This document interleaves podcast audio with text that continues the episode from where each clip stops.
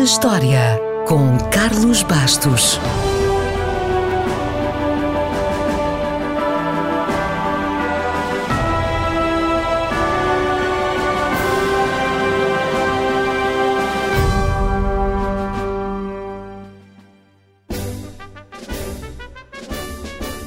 A 28 de abril de 1923 foi inaugurado em Londres, para a exposição do Império Britânico, um estádio imponente. Custou uma fortuna para a altura e chamaram-lhe Estádio do Império.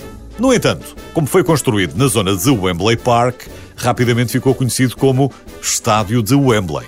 Depois destas exposições, praticamente nada ficava de pé. A própria Torre Eiffel teve os dias contados depois da exposição de Paris. Felizmente, ficou de pé. E o mesmo aconteceu com o estádio de Wembley. O estádio foi ampliado e foi então inaugurado oficialmente ao público pelo rei Jorge V no dia 28 de abril de 1923. Foi construído em exatamente 300 dias, custou 750 mil libras e foi descrito como a maior arena desportiva do mundo. E era mesmo.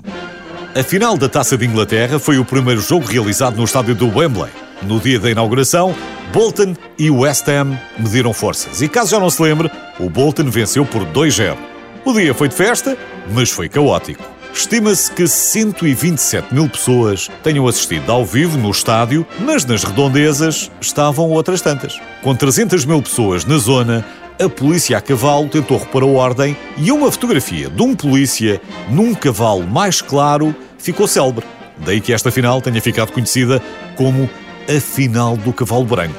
Já agora, com 127 mil espectadores no estádio, foi batido o recorde do evento esportivo com maior assistência. Recorde que, por sua vez, só seria batido muito depois, na final do Mundial de 1950, no Brasil, quando 200 mil pessoas estiveram no Maracanã. Esta foi a primeira das 78 finais da Taça de Inglaterra, disputadas lá até 2000, mas ainda pode juntar mais seis finais de competições europeias. O estádio de Wembley foi também o principal palco dos Jogos Olímpicos de 1948 e 2012, mas acima de tudo ficou conhecido como a Casa do Futebol Inglês. Foi lá que a seleção inglesa venceu Portugal nas meias finais e a Alemanha na final do Mundial de 1966. 30 anos depois, foi também o principal estádio do Euro 96.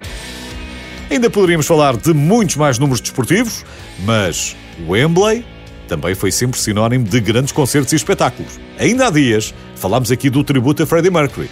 Portanto, para terminar, vamos só olhar para a lista dos recordistas de concertos em Wembley.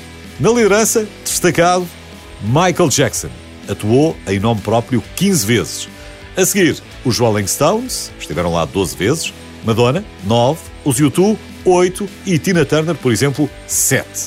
Esteve lá em algum, não?